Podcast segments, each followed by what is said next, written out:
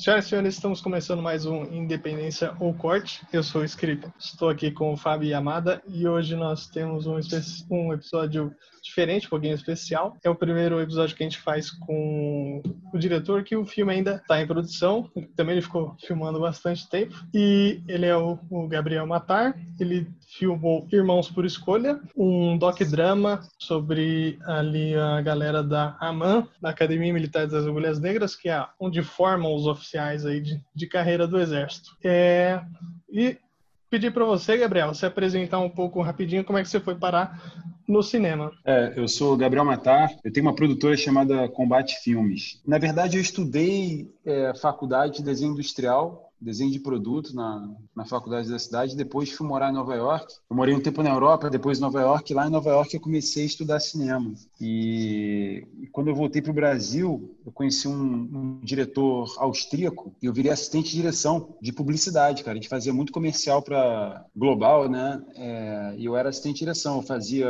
os tratamentos, fazia os storyboards, fazia as pesquisas de arte e no set fazia aquela tocava o set junto com ele, né? Então minha escola foi muito muito prática, né? Na publicidade mesmo, né? Da hora que é, é... tem outra pegada também do, do cinema, né? É, aí o cinema, pô, sempre foi um grande sonho, né? Só que a gente precisava ganhar dinheiro, precisava fazer as coisas, a gente acabou fazendo publicidade. Então é, eu sempre fui louco por documentários e o primeiro que eu fiz foi um curta, um documentário curta durante as manifestações de 2013. Eu ia para as ruas com a câmera na mão e filmava aquela, aquele circo todo, né? É, os manifestantes, os policiais, os, os, black blocs, eu filmava essas coisas todas. Fiz dois documentários nessa época e depois eu fiz um documentário de surf também, que foi muito bacana para mim. Aí depois eu fiz um, tudo isso mini doc, né? Fiz um mini doc também em Nova York sobre um um amigo meu que faz bicicletas, sempre numa pegada muito pessoal e artística, né? É,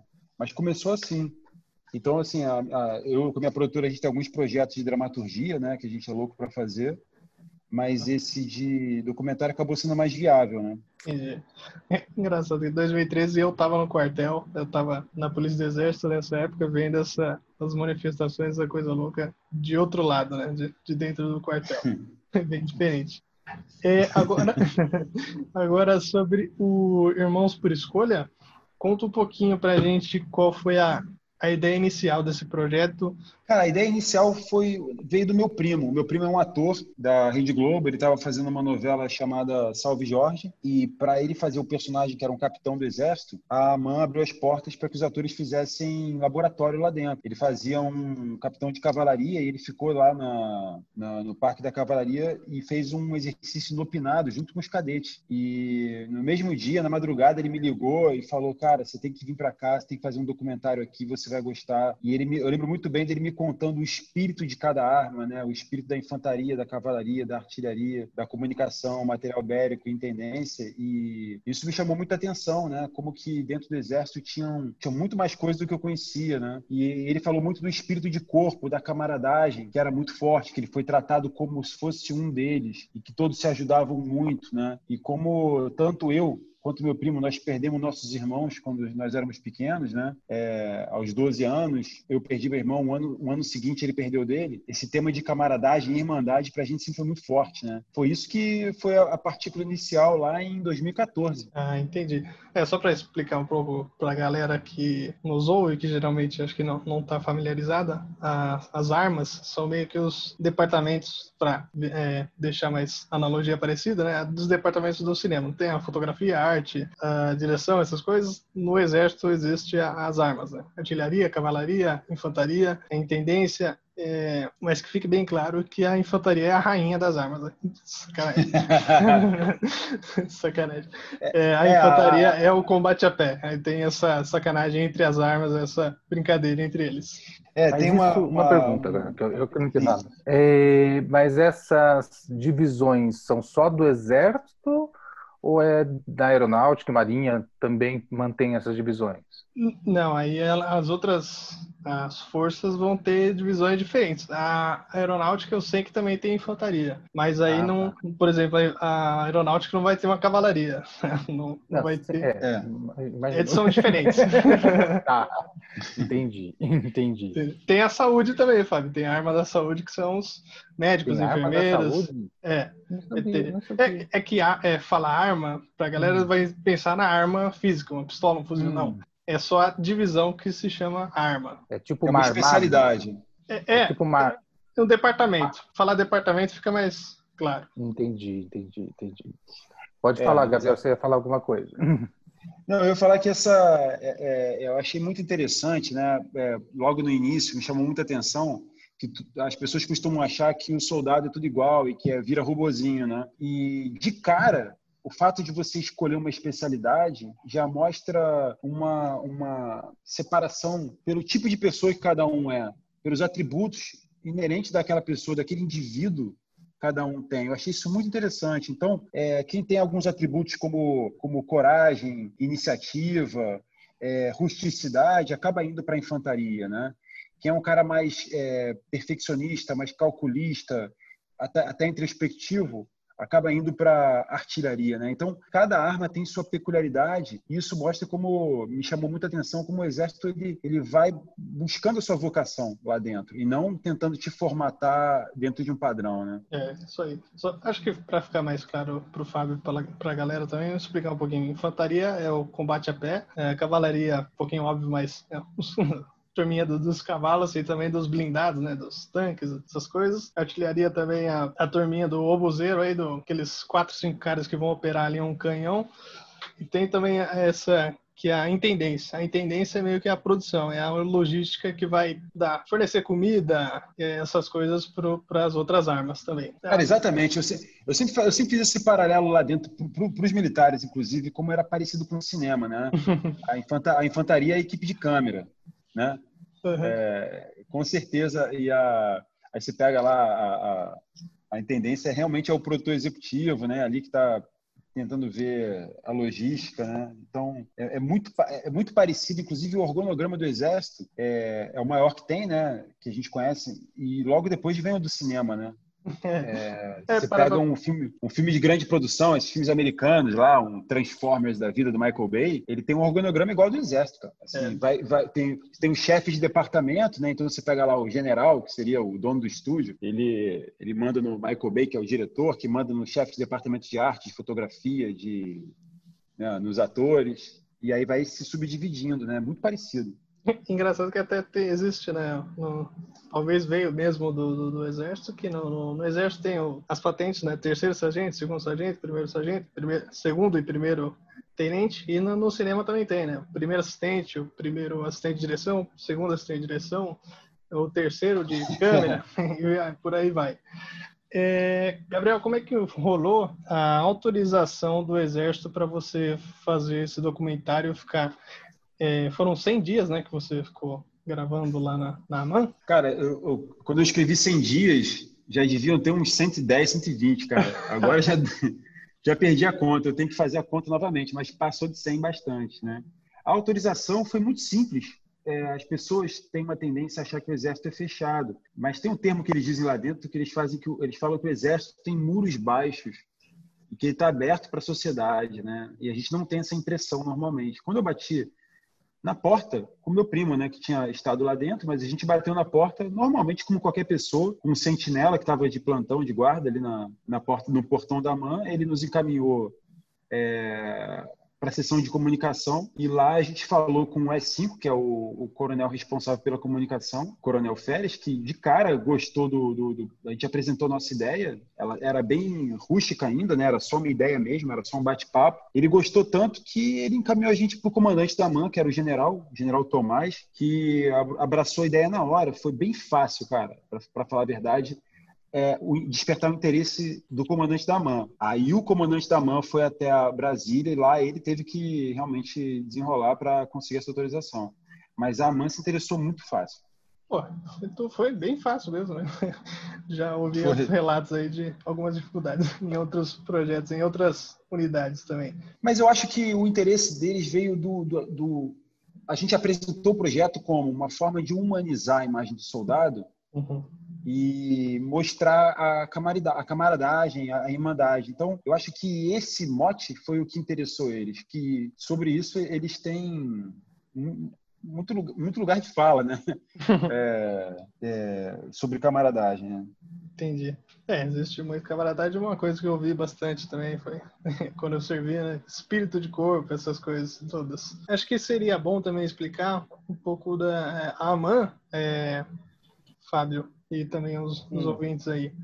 É de lá que saem os, os oficiais provavelmente, eh, quer dizer, poucos viram generais, mas o, o, alvo de muitos ali é virar general, né? Todos oficiais. Então, o cara vai, ele presta uma prova, ele vai para Campinas, para SpaceX, e aí ele fica lá um ano treinando, e depois ele passa quatro anos na AMAN, que é, é aí que o, o Gabriel filmou o, o doc dele. E queria perguntar aqui, Gabriel, quais fases do treinamento que você, você gravou? Como é que você gravou, na verdade? Você pegou só os um pessoal ali que já estava terminando o curso, os veteranos da, da mão, ou você pegou a galera que estava entrando? Como é que foi? A ideia era pegar um pequeno grupo de cada ano, né? Do primeiro ano, do segundo ano, terceiro e quarto ano. Era como se tivesse alguns a gente tem uns quatro, cinco personagens de cada ano. É, então, assim, a gente cria muito e é muito interessante o que eles chamam de curso básico, que é o primeiro ano na AMAN, porque é muito interessante você ver o cara que é, ainda é civil, ainda tem traços de, de um jovem que estava na casa da mãe há, há pouco tempo, iniciando seus treinamentos. Isso era muito relevante para gente. Da mesma forma que o cara é do quarto ano, que você vai ver ele já pronto para ir para a tropa. Então, sei lá, os dois extremos seriam a, a, a a prova a Fazenda Boa Esperança, né? Eles têm a primeira prova de campo do curso básico, que é numa fazenda ali na, na região de Resende, em que o cadete acampa por vários dias e, e faz diversas oficinas com tiros, é, de cavar trincheira, acampamento, tudo isso é, é, eles fazem é, marcha noturna, tudo isso pela primeira vez. Então, assim, é muito interessante ver essa, esse garoto saindo da, debaixo da asa da mãe e, e, e se tornando um militar, né? E na outra ponta, você vai ver um cadete do quarto ano já muito maduro, muito responsável, é, com uma postura, poxa, é, perfeita de um militar, pronto para ir para a tropa, né? E já fazendo treinamento de GLO, coisas mais complexas que serão empregadas esse ano de 2021 por muitos deles é, em regiões é, tensas, né, do Rio de Janeiro, das fronteiras do, do, do Brasil, né? GLO, a garantia da lei da ordem. Acho que você tá com muito. Ficou muito tempo lá, tá com muito vício de, de militar, tá quase virando militar já. É... Gabriel, você fez uma campanha no Catarse, né? Você, acho que foi a campanha Flex, né? Você fez uh, pelo Catarse, como é que foi? Rolou? Rolou aquela grana? Como é que foi? Não, então, é... quando a gente começou, é... em 2014, a gente tentou através da Ancine, conseguir algum tipo de apoio e não conseguimos nada, nem, nem dinheiro de desenvolvimento, nem nada. É, e foi bem, bem, frustrante, né? Acabei, estava pegado com outras coisas de publicidade, ficou um pouco de lado, em 2018 a gente retomou. Quando eu retomei, pensei em fazer o Catarse e cheguei a começar, mas eu cancelei porque eu fiquei sabendo que não era muito bom na hora que você fosse é, vender o filme para os streamings, que ele tivesse sido produzido dessa forma, né? Teria dificuldade, eu fiquei sabendo que teria dificuldade de conseguir um espaço em streaming com coisa de, feita de crowdfunding. Então eu abri mão do crowdfunding logo no começo, né? E a gente financiou de forma independente com a minha produtora mesmo. Ah, entendi. Pensei que tinha rolado mesmo, etc.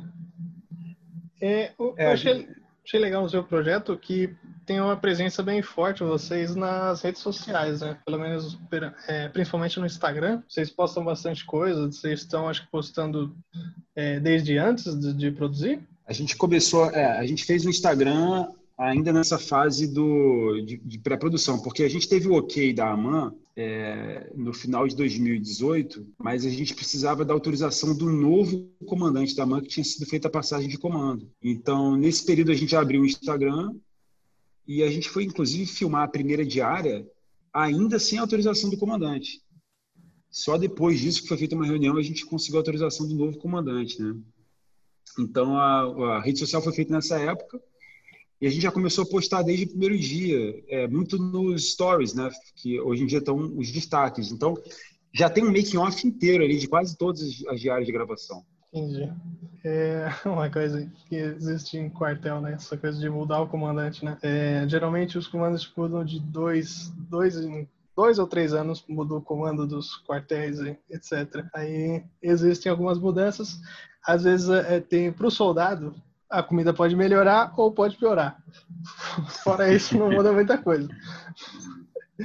É, tem, eu vi que você gravou algumas tem lá dentro da MAN, né, que o cadete ele já pode fazer alguns cursos é, de especialidade, né, paraquedista, montanha, essas coisas. Você cobriu todos esses cursos? Como é que foi? Cara, excelente pergunta. Todos não. Nós cobrimos dois desses cursos, que é o PQD e o Guerra na Selva. O PQD é um curso muito conhecido aqui no Rio, né? Aqui no Rio de Janeiro, por exemplo, se você perguntar para a maioria das pessoas o que é a MAN, muita gente não sabe, mas PQD as pessoas sabem. né? E o Guerra na Selva também é super popular por ser na Amazônia, né? Então assim muita gente conhece. Eu não sei por que eu escolhi exatamente esses dois cursos. Eu acho que eu, eu, eu acho que eu escolhi realmente por, por carisma mesmo, porque é, eu, eu, desde criança ouvia falar de PQD, chamava muito minha atenção. E quando a gente começou a filmar na AMAN, me chamava muita atenção o nome Guerra na Selva e o facão que eles carregam que tem uma cabeça de uma onça dourada.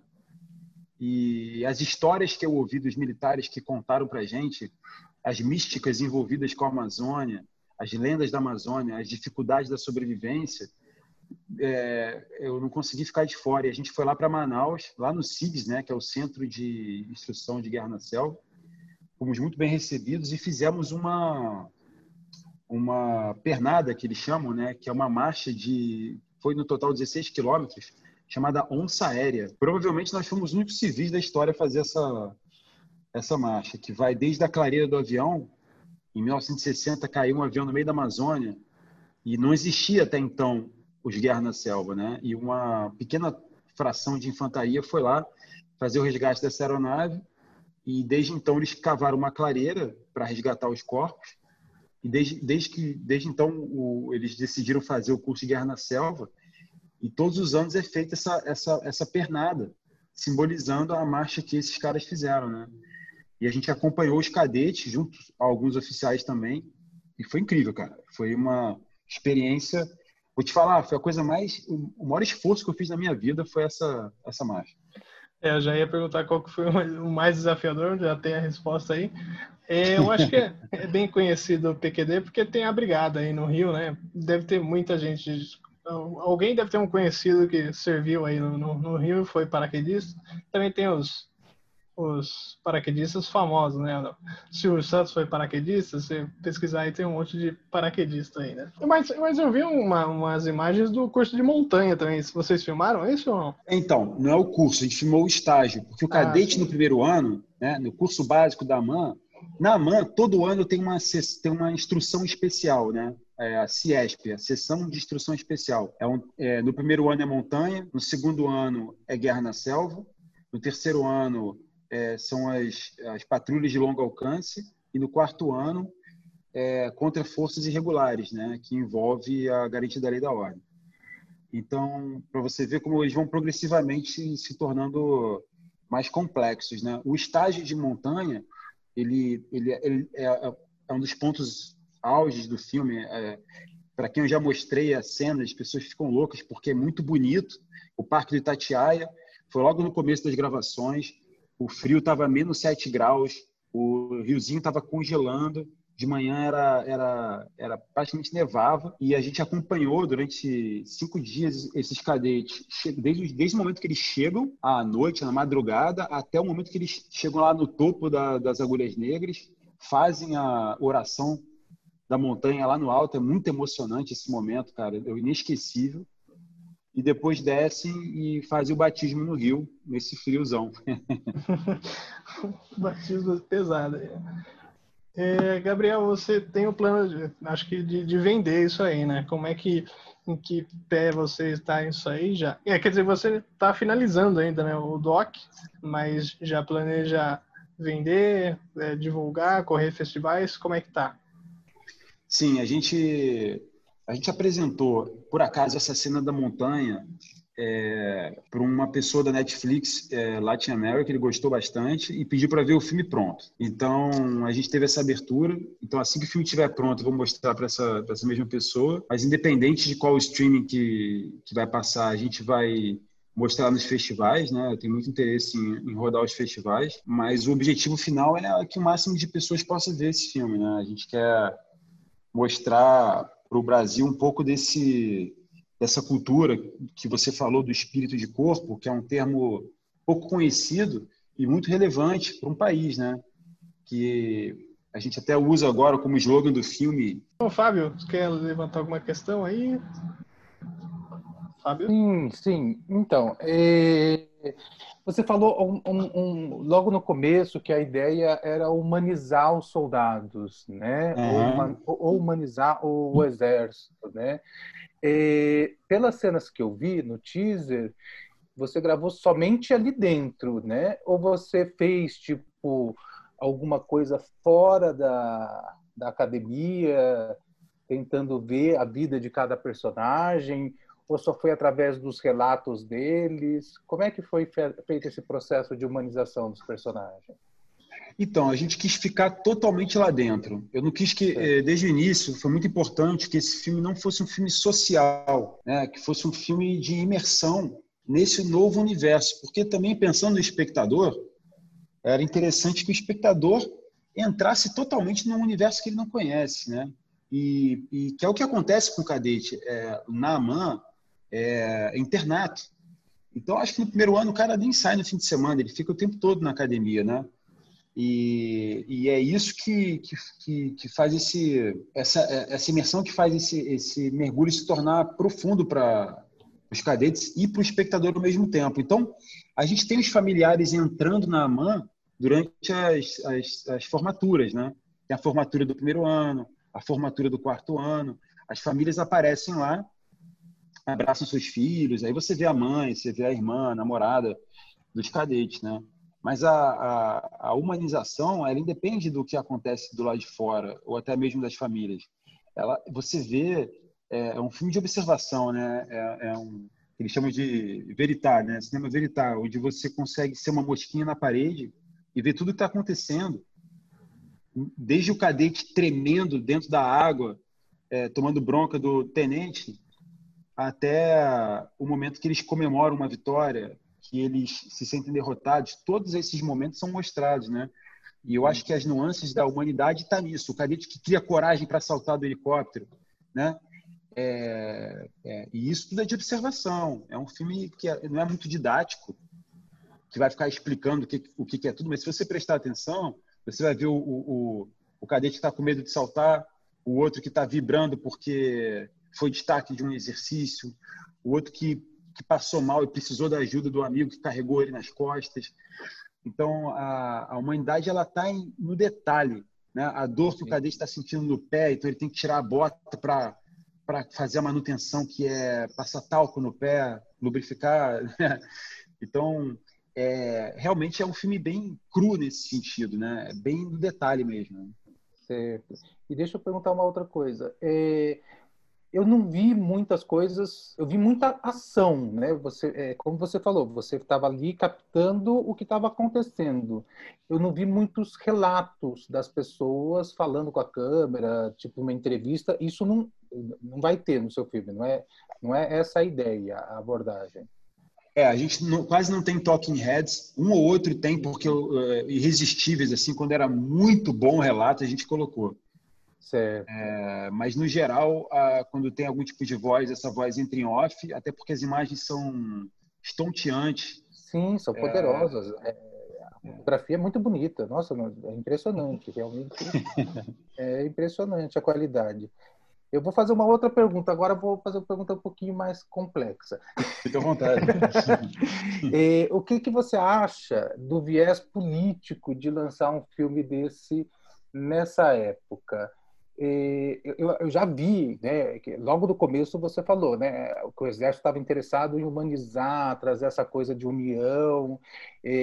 tem esse lado que é muito legal, mas e o, o, outro lado? Eu quero dizer da parte política, no momento que a gente está vivendo. Não quero saber a sua opinião, mas o que, que você acha? Você tem medo em relação de como podem ver o seu filme? Não? É, você fica apreensivo em relação a isso? Olha, eu já tive, eu já tive no começo do projeto. Hoje em dia eu não tenho nenhum medo, porque eu tenho total confiança no que eu vi lá dentro. E, e a gente teve acesso irrestrito. Eles não esconderam absolutamente nada das nossas câmeras.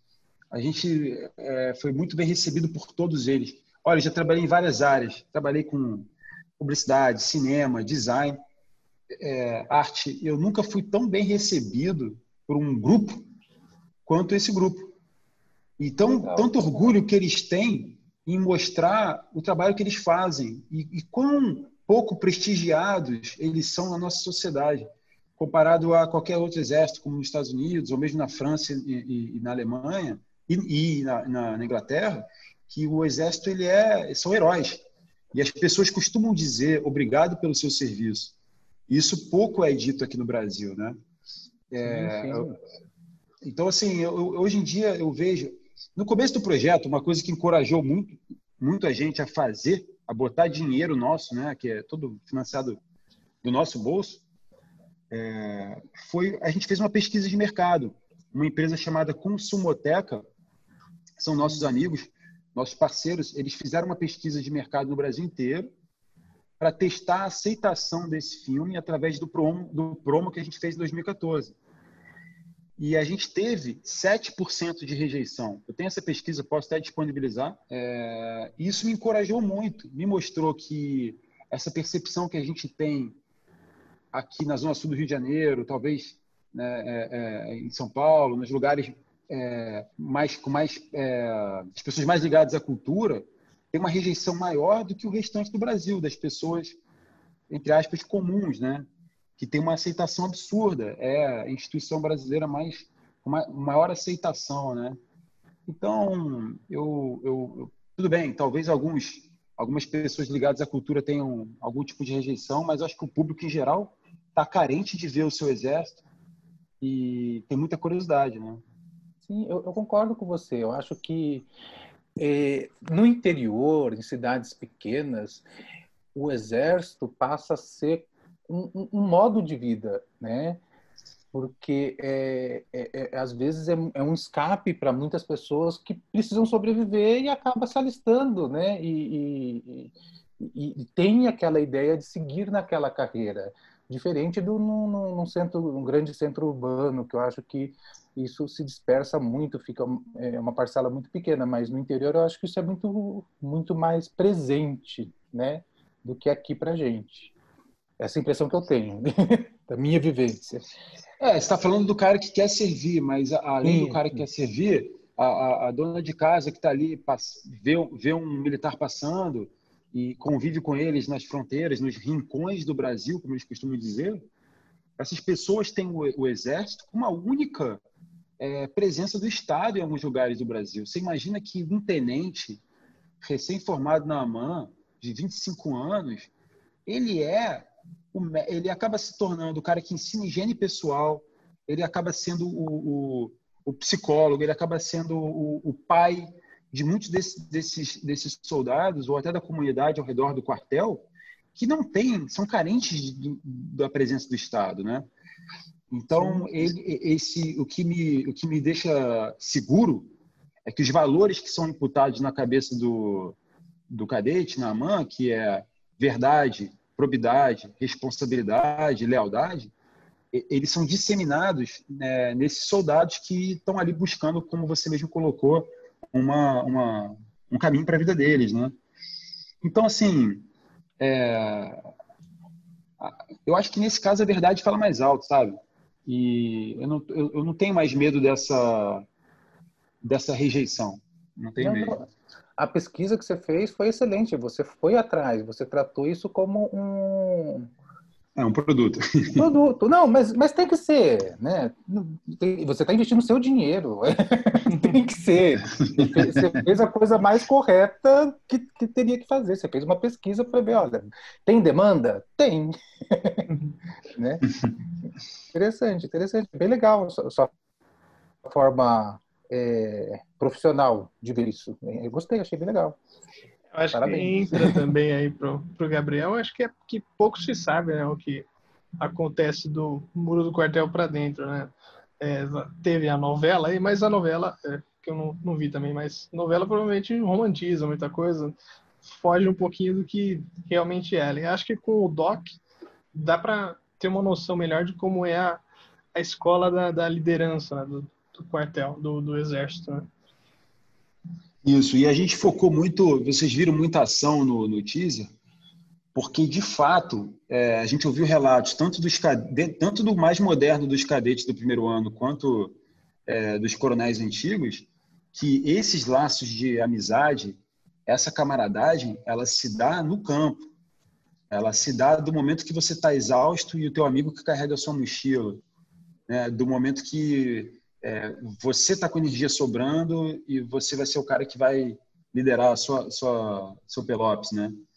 É, então a gente focou muito nesses exercícios de campo também porque não é à toa que tem tantos filmes americanos, europeus sobre exército.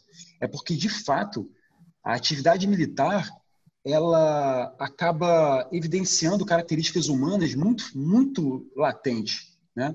É, medo, a coragem, a exaustão, é, é, o, o, o, militar ele é testado nessas condições extremas para ele se conhecer. Isso é uma coisa que as pessoas não sabem, né? A gente acha que vendo o filme que o, o sargento, o tenente querem bagunçar com o soldado e o cadete, mas na verdade eles estão colocando o cadete numa situação de estresse, de esforço extenuante, é, de degradação, para que depois de tanta degradação ele consiga tomar uma decisão, entenda como é que o corpo dele funciona é, nessas condições, porque é isso que ele vai enfrentar na tropa e na vida real, né?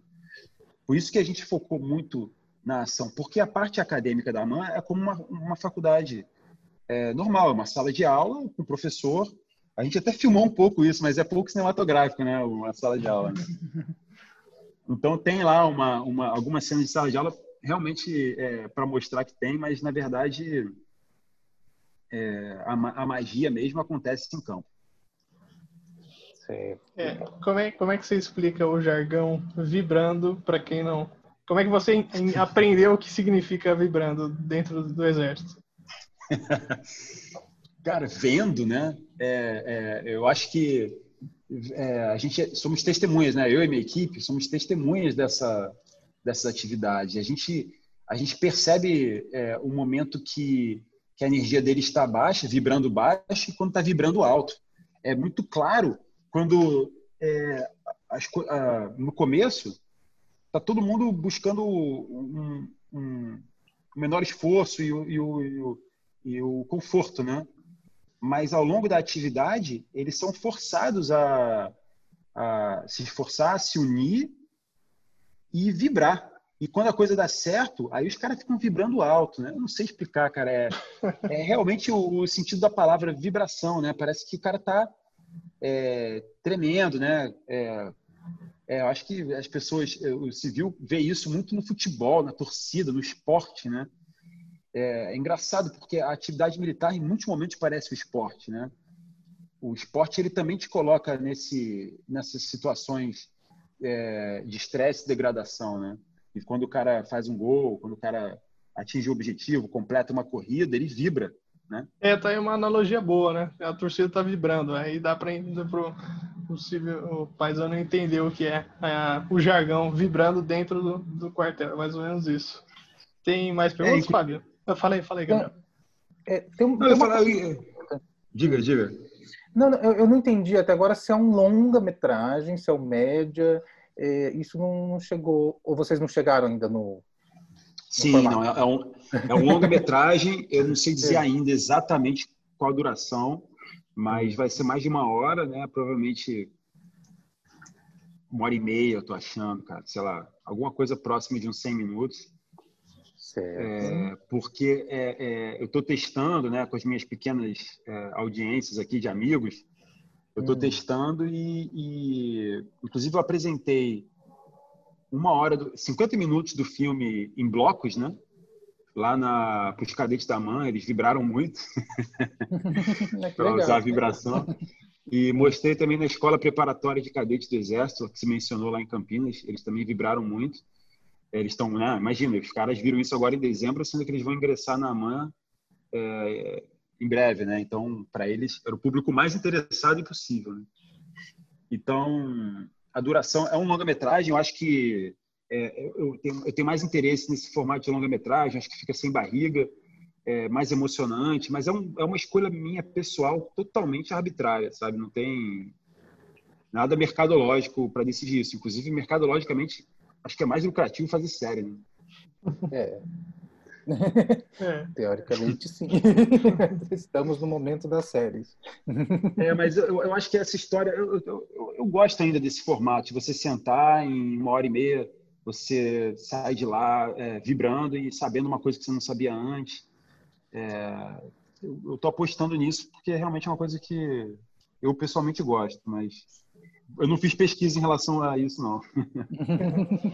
É que, acho que você está falando meio que do cinema, né? Acho que ainda temos essa coisa do cinema, de sentar, ir, no, ir num lugar, às vezes com, com mais pessoas, sentar ali numa sala confortável, projetada para isso e assistir um, alguma coisa ali, né? É, eu acho que também, assim, a, a vida na mãe é tão intensa, você imagina, cara, o cadete, é, o Marechal José Pessoa, que foi o cara que idealizou as Agulhas Negras, ele queria que o cadete não tivesse tempo livre. Então, assim, eles emendam uma atividade na outra, na outra, eles têm, sei lá, uma hora para estudo, de dever de casa, a luz apaga acho que às 10 da noite, é, 15 para 5, acho, está tocando já a corneta para eles levantarem. Aí tem sala de aula, atividade de campo, café da manhã, é, é, eles passam pelo pernoite, que é uma. para ver se o cabelo está cortado, se o uniforme está certinho, a bota está ilustrada. Enfim, os caras não param. E eu, eu, queria que o filme tivesse esse mesmo ritmo, sabe? Fosse um filme que te deixa. Eu quero que você fique cansado depois de ver o filme. É interessante, é uma forma de ver. é legal, é legal. E deixa eu fazer só uma outra pergunta. É... Você planeja, é que assim, você falou da Netflix, tal, a ideia, a impressão que você deu, assim, você quer rodar pelos festivais, mas quer já passar direto para a TV. É, existe algum plano de você de repente mostrar para alguma distribuidora? Não? Como é que é isso?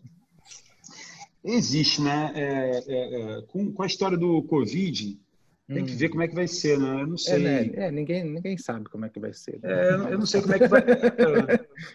ninguém sabe. Eu, eu, isso é um sonho, assim. É, é, o, o, ideal, assim, você me perguntar, o, o, ideal seria isso: rodar os cinemas é, hum. nos rincões do Brasil, nos lugares mais longe possível, assim, para as pessoas conseguirem ver e depois ir para o streaming. Esse é o, é o, é o ideal mesmo. Seria lindo. É um, é um filme muito cinematográfico, muito propício para tela grande, né? É, imagina você, cara, tem cena dentro do avião, cara. Eu consegui entrar dentro do avião para filmar os paraquedistas saltando, dentro do helicóptero fazendo salto na água, no alto da montanha, junto com os cadetes dentro de uma nuvem.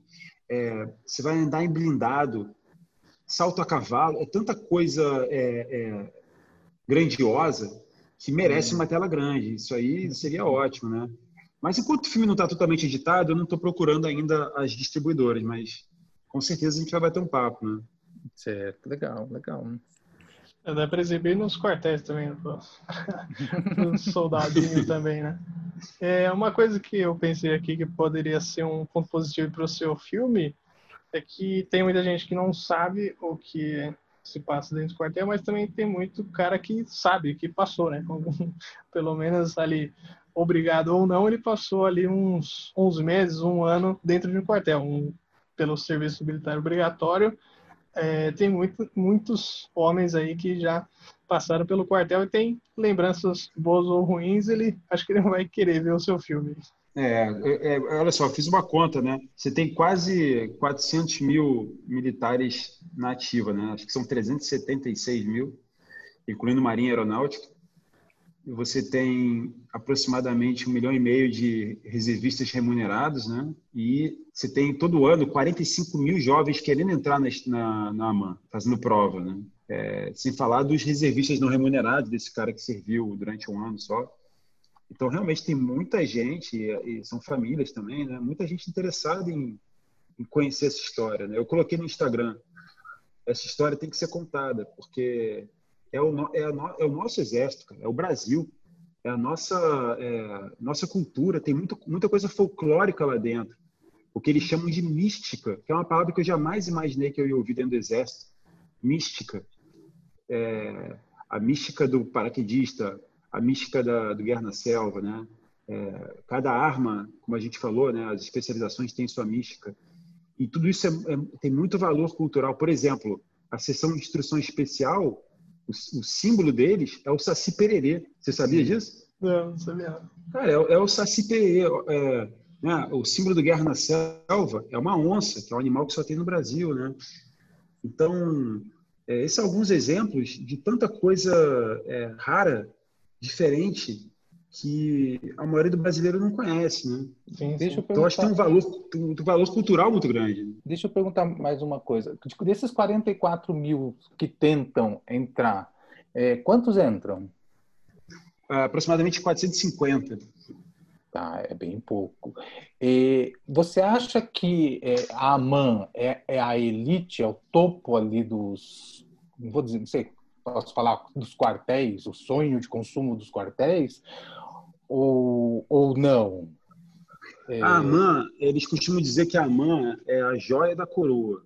Porque certo. como lá é, é, o lugar onde são formados os oficiais, os, líderes do Exército Brasileiro, né? Hum. É, o, o, os valores saem de lá, esses principais valores. E muitos desses exercícios de campo que a gente mencionou, eles são feitos para trabalhar uma coisa que eu também nunca imaginei ouvir lá dentro, que é os atributos da área afetiva, que envolvem coragem, que envolve camaradagem, espírito de corpo. É quando o cadete entende que ele depende do outro para conseguir o objetivo, que ele, que ele entende que ele não é, é o super-homem. E isso é trabalhado lá. Só que uma vez que o, que o cadete sai de lá, às vezes alguns deles conseguem sair com com curso de guerra na selva e de paraquedista, né?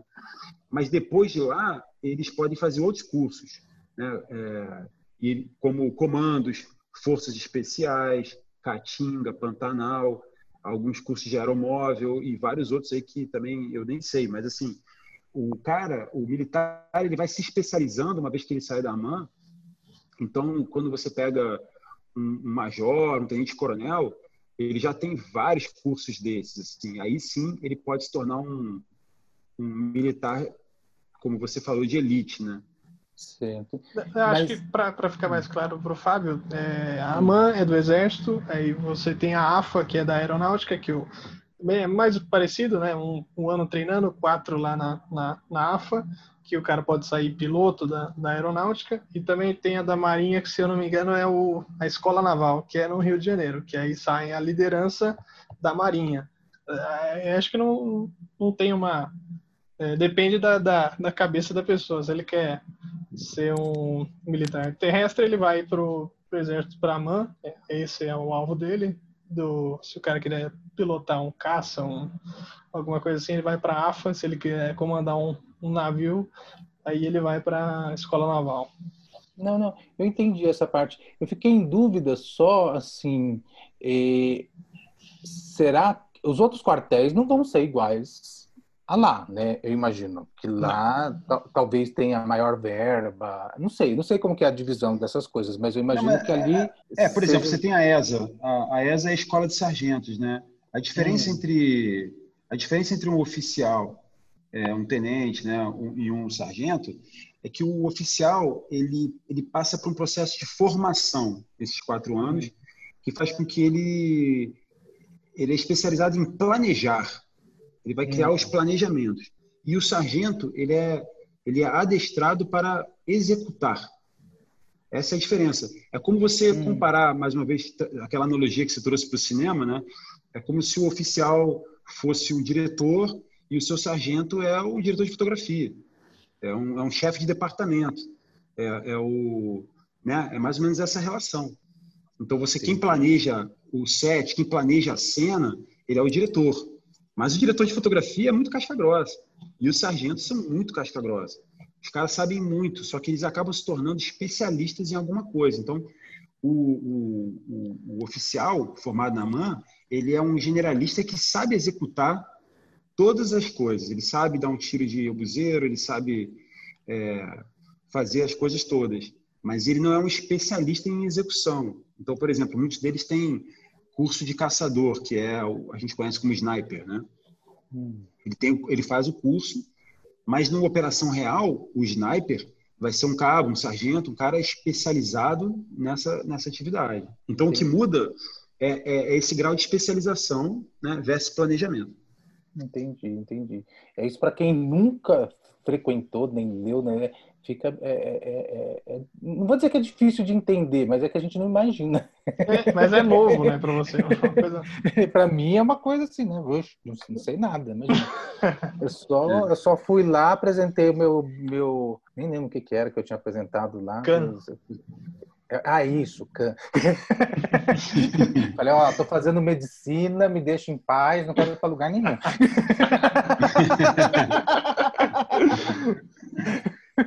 Mas eu achei, eu, eu, achei que vocês fossem me perguntar é, é, tamanho da equipe, é, essas coisas. Tá, já que você levantou a bola aí, então manda aí como, como é que era a sua equipe, qual o tamanho da sua equipe. Porque quem, porque quem, quem vê o.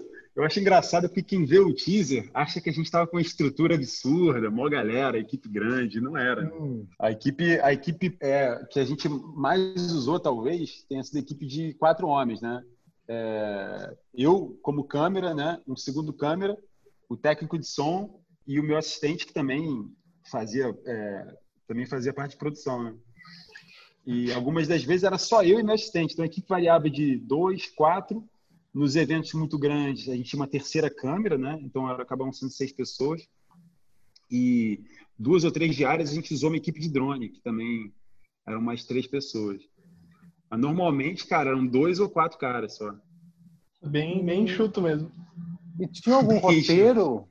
Um roteiro pré-programado? Não? E vocês iam. Ah, vamos lá, vamos ver o que acontece. E vocês já sabiam que ia rolar na instrução, alguma coisa assim, ou só ia gravando? Cara, excelente pergunta, né? É, a gente. tudo lá já tem um roteiro. Né? As instruções todas são roteirizadas por eles, né? E quando eu falo roteirizado, é roteirizado mesmo. Por exemplo, nesses exercícios da, do quarto ano de garantia da lei da ordem, inclusive tem é, soldados é, com figurinos de, de traficantes e etc., é, atuando como força oponente, como inimigo. É como se fosse um, um, uma encenação mesmo, né? Então, o cadete entra com, com, com a fração dele, né? Numa para fazer um, um, um, como se fosse estivesse entrando numa comunidade e vão ter esses traficantes atirando contra eles e eles têm que reagir a isso, óbvio, né? Tá usando paintball, tiro de festim. Mas é, isso tudo já era meio que roteirizado pelo, pelo curso e a gente, com o tempo, aprendeu que a gente tinha que bater um papo com o comandante, entender o que ia acontecer e a gente interagia com, com, com o que rolava. A nossa sorte é que tudo acontece várias vezes, né? Isso foi sensacional para decupagem do filme, né? Porque se na primeira vez você não pegou direito determinado ângulo, na segunda vez. Primeiro, aí... segundo, terceiro take. Total. Não, foi muito engraçado. Era exatamente isso, porque aí eu falava, pô, depois que eu entendi isso, eu falava, cara, vou fazer o plano aberto primeiro. Aí fazia o plano aberto, tem. Os caras vão fazer de novo, muda a lente, bota 85. Aí tem. Aí, ah, vamos fazer de macro, pertinho. Aí tem. Então o filme ficou muito bem decupado por conta dessa repetição deles. Né? Eles estão todos vestidos igual, tudo parecido. ah, é?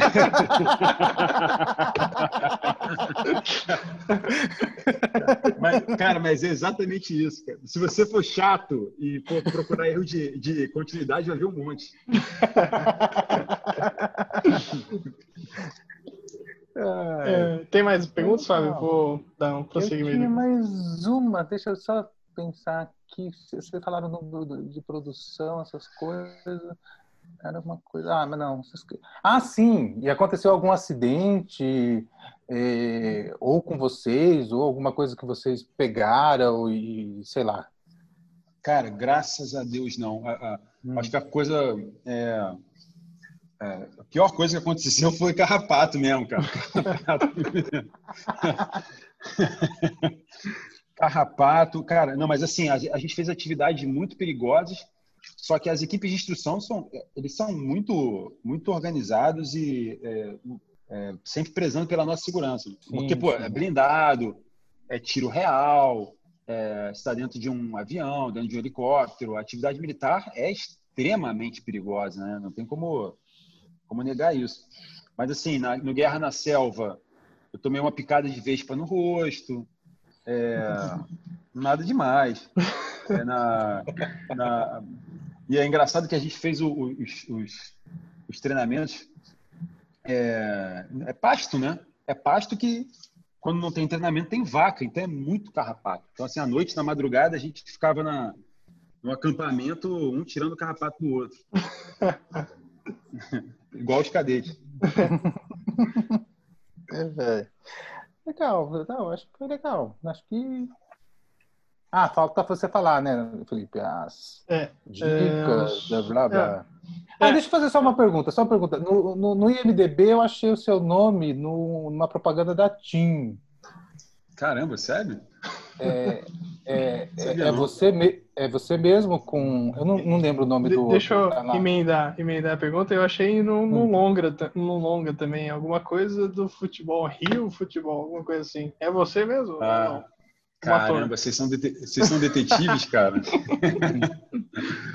cara, eu fui ator, né, cara, quando eu tinha meus 20 e poucos anos, e eu fiz um longa-metragem chamada Show de Bola, é, de um diretor é, é, alemão. Eu era o então é irmão do. É. eu era o irmão do Thiago Martins, aquele ator. Hum, hum. É. Eu também vi o seu nome nesse filme, mas eu falei, acho que não é, não. Acho que esse show de bola é daquele filme argentino, da, dos, dos bonequinhos do. Como que é o nome? Ah, nem lembro daquele aquele joguinho lá de, de rodar. É... Bom, eu não sabia, eu não sabia que tinha publicidade na. Tô vendo aqui o tinha, não sabia que tinha publicidade na, na, na MDB não. Nem eu, eu levei um susto a hora que eu vi aquilo lá, eu falei, ué, que coisa louca. Mas é você mesmo. Sim, sim. Sim, sim, então tá. é, agora dando prosseguimento aqui no, no programa, só para a gente encaminhar para o final. Gabriel, você tem alguns projetos futuros aí? Você pensa em fazer docs sobre a ESA, AFA, Escola Naval? Ou você tem projetos de, de ficção que você citou, acho que lá no comecinho? Como é que estão? Claro, você está terminando esse, mas já tem algumas coisas na gaveta aí? Tem, cara. Eu tenho muito interesse em fazer um projeto de ficção científica é, com, os com, com, os guerreiros de selva, lá na Amazônia. Legal. Já tem, pode falar um, uma sinopse assim? Ou como é que você pensa? Ah, é segredo ainda, ah, cara. beleza, beleza, beleza. Tá muito incipiente ainda. É, mas eu tenho muita vontade de fazer isso. Acho que é, muita, muita, muita mística lá envolvida. É, então. Legal, legal, legal. É, tem cada história, cada lenda que a gente ouviu lá. É muito interessante esse folclore brasileiro que o próprio brasileiro não conhece. Então, me, inter, me, interessa, me interessou muito. Assim, eu gostei desse universo militar, achei muito, muito humano e, e, e cinematográfico. Né? É, quais, aqui no finalzinho a gente faz essa pergunta para os nossos entrevistados, quais dicas você daria para a galera que está começando no cinema? Nesse caso também a galera que está pensando em entrar na ESA, na AMAN também. Não, brincadeira, só o cinema mesmo. Cara, para o cinema, a, a, minha dica é realmente é meio manjada, já ouvi muita gente dando essa dica, mas é a verdade, é fazer com que tem. Faz o filme com que tem. É, tem uma fotógrafa que costuma fotografar o exército também, chama Paula Mariani. Ela, ela costuma dizer que não é preciso muito para fazer muito. E ela fez toda uma série de fotografias militares com uma câmera super simples, as fotos são lindas. Estão fazendo um sucesso, está expondo em vários lugares. Então, não é, não é só porque você tem um celular ou uma câmera ruim que você não vai fazer seu filme. É, eu, eu acho também que vale a pena é, começar com, com, filmes pequenos, sabe? Filmes de dois minutos, três minutos, qualquer que seja o formato. E ir aos pouquinhos fazendo projetos maiores, né? Esse projeto que eu estou fazendo é gigante, né? Então, até para mim que já estou com uma certa experiência, acaba sendo é, é, é, igual você manobrar, comparar manobrar um caminhão e uma motoca, né? Tem um diretor que eu gosto que é o Michael Mann, que faz longa-metragem, fez o Fogo Contra Fogo, Miami Vice. E ele fala isso, ele fala que dirigir, dirigir, dirigir um longa-metragem é um caminhão, e dirigir um comercial de TV é pilotar uma motocicleta. é, então, eu acho que tem que começar com a bicicletinha mesmo, sabe? E de começar de pouquinho com o que tem e aos poucos ir crescendo. Começa com stories, né? Com 15 segundos, depois vai evoluindo. É, cara, exatamente. Até uma piada. Uma piada é a forma mais sucinta de, de, de, de roteiro, né? De dramaturgia, né? Sim, sim. É, foi isso aí. Acho que é, acabamos por perguntas hoje. Gabriel, muito obrigado aí por atender o nosso convite. Sucesso aí para o seu projeto. Eu que é, agradeço, pessoal. As portas do apartamento 406 estão sempre abertas aí. Volte quando estiver pronto, quando tiver outro projeto, só mandar uma mensagem para a gente que a gente grava outro podcast ou alguma coisa desse tipo. Quer deixar um recadinho final, Gabriel?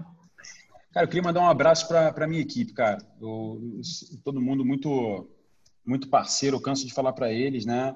É, meu, meu primeiro assistente, que é o Thiago Lopes, meu técnico de som, que é o Henrique, apelido dele é Milico, e o Rudá Capriles, que foi câmera também, e o, o Boni, que é meu parceirão também, câmera do filme, e meu grande amigo Breno Moreira, que fez, fez câmera também em algumas ocasiões, e o pessoal do Peixe Voador, que fez o nosso drone e nossas câmeras subaquáticas. Então, eu queria mandar um abraço para essa rapaziada aí que estavam sempre dispostos e felizes de estar nesse projeto. Isso aí. Legal, de novo, legal.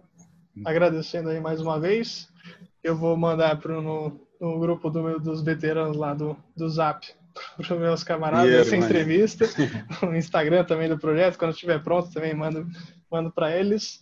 É isso aí. Falou. Valeu. Obrigado, pessoal. Tchau, tchau. Valeu, valeu. Tchau, tchau.